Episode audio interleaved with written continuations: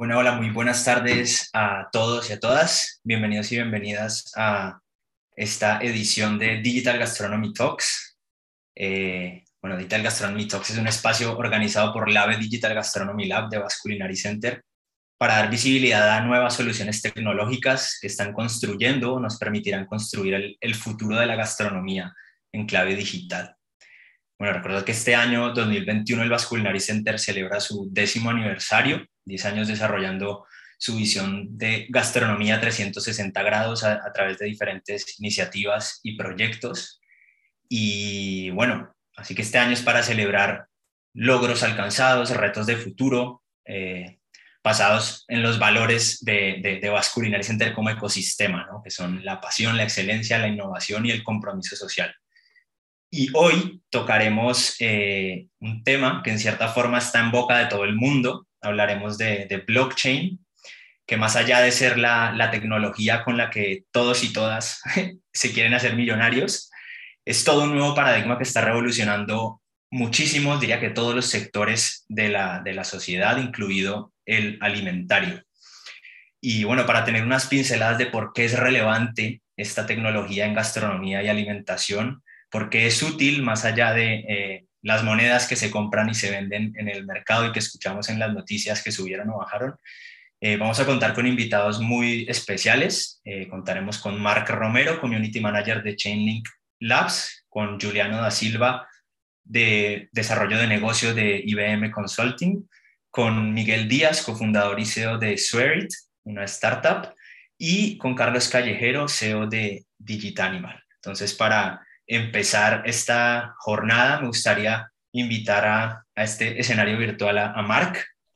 Eh, Mark, si puedes encender tu cámara. Bienvenido, Mark. ¿Qué tal estás? Buenas tardes a todo el mundo. Es un placer estar aquí hoy con vosotros. ¿Qué tal? Muy bien, muy bien. Pues bueno, bienvenido y gracias por estar con nosotros en este espacio. Y bueno, empiezo preguntándote, cuéntanos tú, Mark, eh, personalmente, cómo llegaste al mundo del blockchain. Bueno, antes de nada me presento, soy Mark Romero, actualmente Community Manager para la empresa Chainlink Labs. Bueno, mi función actualmente es dar a conocer un poco en, en qué se basa nuestra tecnología, en los diferentes canales y redes sociales, con lo cual os agradezco el hecho de poder participar hoy aquí y antes de nada, antes de nada felicidades por estos 10 años. Eh, ¿Cómo empecé con este blockchain? Pues mira, empecé en verano del 2017 como pequeño inversor y, y, ya sabes que entonces fue todo subida, subida. Pensaba como muchos quizá de nuestros asistentes que no seríamos millonarios en dos días y luego vino la cruda realidad. Y entonces empecé, empecé a, a, investigar más sobre, sobre blockchain, sobre Bitcoin, sobre los contratos inteligentes. Y bueno, poco a poco me fui introduciendo en, en Chainlink, en esta tecnología, en, en, su, en su proyecto, hasta que al final por pesado me, me ficharon.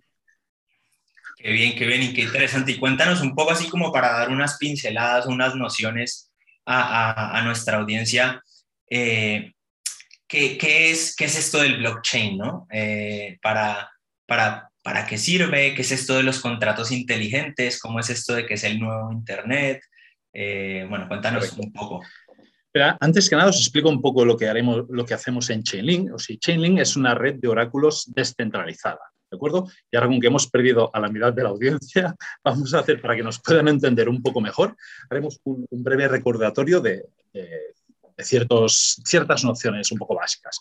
Evidentemente, si hablamos de contratos inteligentes, de blockchain, pues quizás la, gente pues, bueno, va un poquito perdida. Entonces, lo que sí que la gente conoce a nivel un poco más global es eh, Bitcoin.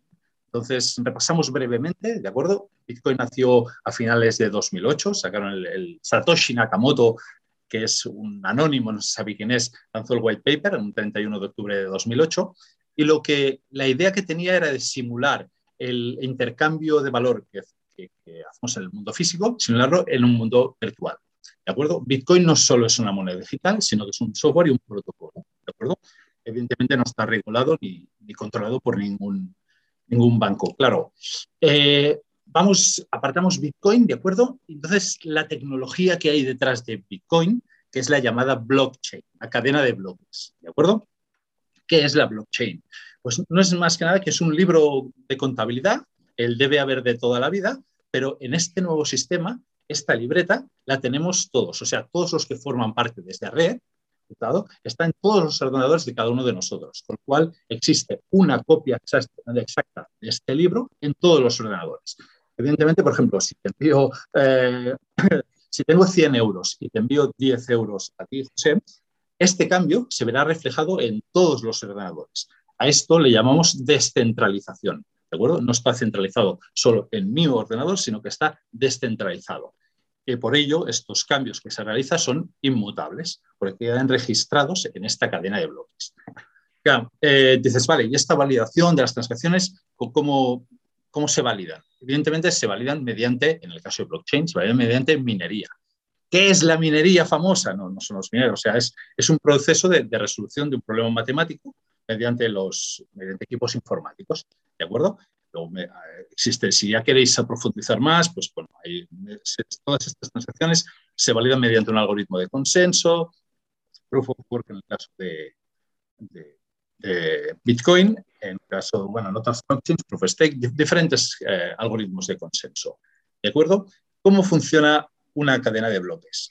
O sea, yo quiero enviar, como repito, quiero enviar dinero a José, ¿de acuerdo? Esta transacción se representa dentro de, un, de la red como un, dentro de un bloque, es una transacción dentro de un bloque. Una vez tenemos el bloque, se transmite a todas las partes de la red, ¿de acuerdo? Los que están en la red validan que esta transacción sea válida. Una vez sea validada, se añade a la cadena de bloques un, registro eh, que es en y es transparente sobre, sobre las transacciones. y el dinero ya se mueve. O sea, queda reflejado que se ha enviado desde, eh, le he enviado este dinero hacia José. ¿De acuerdo? A veces cualquiera, podría, cualquiera podría consultar este registro del que mencionas. Eh, sí o no, depende de la, tipo de blockchain. ¿De acuerdo? Existen dos, tres tipos de blockchain. La blockchain pública, una blockchain privada y una blockchain híbrida que comparte cosas de las dos. Si hablamos de una blockchain pública, es, bueno, blockchain se conoce más blockchain, pero si queréis llamarle cadena de bloques, como queráis. O sea, eh, es, eh, una publi es públicamente, son accesibles desde Internet, ¿de acuerdo? Este tipo de blockchain eh, mantienen abierto al público todos sus datos, el software y el desarrollo de manera que cualquier persona puede revisar, auditar y desarrollar mejora en los mismos, ¿de acuerdo? En este caso, Bitcoin es una blockchain pública tienen medidas de seguridad que garantizan que un actor malicioso pueda fácilmente alterar el funcionamiento desde de esta, esta blockchain. ¿de acuerdo? Eh, ventajas que tenemos, o sea, permiten que cualquier persona, cualquier persona forme parte de la misma. Tenemos un funcionamiento de la red completamente transparente y abierto. Eh, no existen entidades centralizadas, es decir, no depende exclusivamente de, una entidad como un banco, sino que, eh, como hemos dicho, es, totalmente descentralizado. Y les llamamos permissionless, o sea, sin permiso, porque para poder acceder a ellas no necesitas ningún tipo de permiso. Luego tenemos las, las blockchain privadas. ¿de acuerdo? Eh, para las blockchains privadas, un usuario debe estar autorizado por la autoridad en ese, blockchain, de, esta blockchain, para poder acceder a la red. ¿de acuerdo? El, este usuario solo podrá acceder, acceder, a esta blockchain mediante una invitación. Evidentemente, estas se llaman, eh, se, se llama em, con permiso. Es decir, si no tienes el permiso de poder acceder a ellas, no accederás a, su documentación. Eh, eh, como hemos dicho, el acceso a la red está restringido a elementos que solo pueden ser autorizados por la unidad central de control, en este caso, de esta blockchain. El acceso al libro de transacciones o cualquier otro medio de información generado por la blockchain es, en este caso, es privado. ¿de? Y el mantenimiento económico de la blockchain eh, depende generalmente de, la empresa que sostenga este proyecto. Entonces, yo creo que las más interesantes, perdonad, están llamando aquí, eh, serían las, blockchain híbridas. ¿De acuerdo? Que es una fusión, como hemos dicho, entre las blockchain, blockchain públicas y las blockchain privadas. Evidentemente, en este caso, el acceso a la red está restringido ¿de acuerdo? Pero hay ciertas, eh, por ejemplo, el acceso a libre transacciones o cualquier otro medio de información eh, generado por esta blockchain es público, con lo cual es, es, parcialmente descentralizado, también lo que conlleva una mejor seguridad, transparencia y confianza. Por ejemplo, si es híbrida, en este caso podríamos tener eh, cierta documentación a nivel privado, pero cierta documentación que sea pública, pero por ejemplo, autoridades competentes puedan revisar, en este caso, hablando de trazabilidad alimentaria, que pueden consultar si algún, eh, algún alimento que ha estado en mal estado, eh, en qué punto o sea, se, ha, se, ha, eh, se ha puesto en manifiesto que, que ha, habido un error. Yo sé. En este caso, podríamos acceder a ello. Entonces, ahora hablaremos de lo que son los contratos inteligentes, ¿de acuerdo? Porque esto suena así. Claro, los contratos inteligentes son programas de computación, ¿de acuerdo? Que se ejecutan sobre una cadena de bloques, sobre una blockchain. Tienen la capacidad de autoejecutarse de acuerdo a una serie de parámetros que ya hemos programado eh, anteriormente, han quedado definidos en este software. A nivel de, eh, a diferencia de un software normal, eh, los contratos inteligentes no pueden modificarse, ya que por diseño y seguridad de una blockchain son inmutables, transparentes y seguros. Es decir, yo no puedo modificar en ningún momento, el, puedo actualizarlo, pero no modificarlo, ¿de acuerdo? Eh, ¿Cuál es la ventaja de cómo se, ejecutan perdón, automáticamente? Eh, garantizan que un acuerdo eh, se cumpla sin la necesidad de intermediarios, con lo que ahorramos costes al consumidor y, la mejora del rendimiento de los procesos. ¿Y cuál podría ser un ejemplo de, un, digamos, de un acuerdo de estos que se autoejecutarían mediante un contrato inteligente? Eh, mira, imagínate, tenemos a un agricultor, ¿de acuerdo? Que tiene un seguro, eh, que es conreo, eh, por ejemplo, está, asegurado que si llueve más de 8 litros por metro cúbico en, esa finca, automáticamente se le puede pagar la, la indemnización, ¿de acuerdo? Entonces, necesita, esto podría quedarse definido en un contrato inteligente y podríamos, eh, una vez sepamos si ha llovido o no ha llovido esta cantidad de, litros por metro cúbico, si ha llovido esta cantidad, automáticamente se le pagaría la indemnización y no hace falta ni peritos ni nada. ni auditarlo por medio de una persona, ni nada.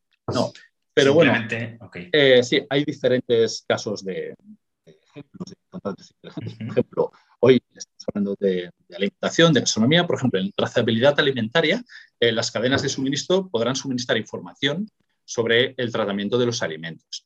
si hablamos, por ejemplo, a nivel de, bueno, de, sistema de votaciones, por ejemplo, pues verificaríamos la, identidad de un votante y guardaríamos su voto de, de forma inalterable, ¿de acuerdo?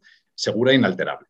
Eh, tendríamos, por ejemplo, el sector inmobiliario. Imaginaros que tendríamos una aplicación descentralizada que permite al arrendatario y al propietario eh, firmar un contrato de, manera digital eh, donde quedaran incluidas todas las condiciones del precio del alquiler, de, la data de, pago y otros tipos de detalles. Entonces, eliminaríamos muchos intermediarios. Pero los contratos inteligentes eh, no son tan inteligentes porque tienen un problema que se llama el problema del oráculo. Ya, empiezo aquí a... Sí, ya entramos al campo. Oráculos.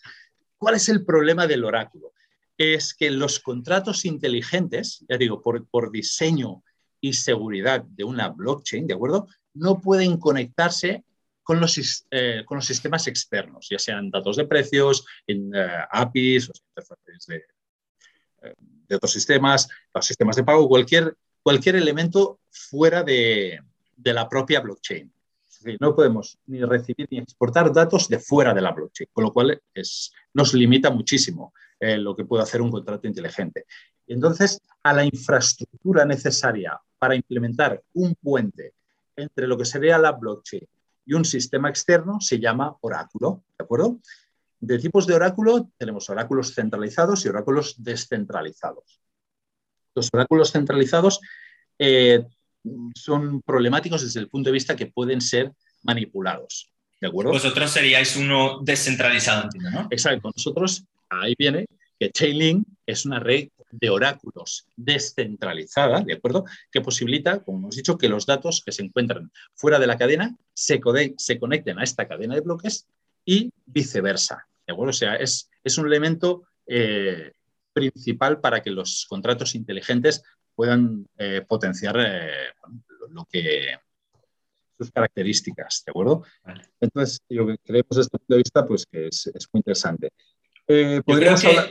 Dime. Sí, no, que la, vamos, que la información es súper extensa, infinita. Yo creo que eh, de aquí muchos van a salir un poco a ir a, seguir investigando y seguirse empapando de lo que es toda esta tecnología y, las aplicaciones que puede tener. Y un poco para cerrar, porque ya se nos ha acabado el tiempo, me gustaría preguntarte, eh, ¿cuál podría llegar a ser el rol de un oráculo? ¿no? Que en vuestro caso me comentaste que eh, estáis en el sector de las finanzas, pero ¿cuál podría llegar a ser el, el rol de un oráculo en la alimentación, por ejemplo?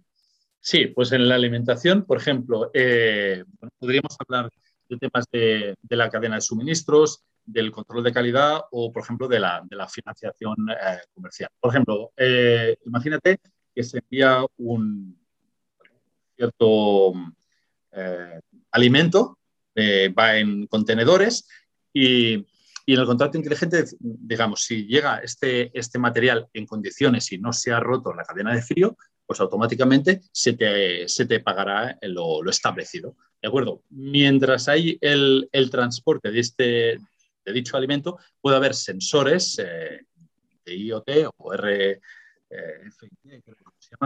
que te pueden ir dando información sobre la, cadena de frío. En el caso de que se haya roto, por ejemplo, esta cadena de frío y los alimentos lleguen en mal estado, automáticamente se, se, anulará la transacción económica. Al contrario, si se mantiene eh, esta cadena de frío y ha llegado correctamente, se, ejecutará el pago directamente. Vale, fenomenal. Bueno, pues Marc, agradecerte mucho por, por estas primeras pinceladas que nos has eh, podido dar, que seguro que a, muchos les va, les va a explotar la cabeza un poco con, toda esta información, pero, espero que enhorabuena por el trabajo que estáis, que estáis haciendo y, nada, agradecerte por este tiempo que has estado con nosotros. Vamos a dar paso a nuestro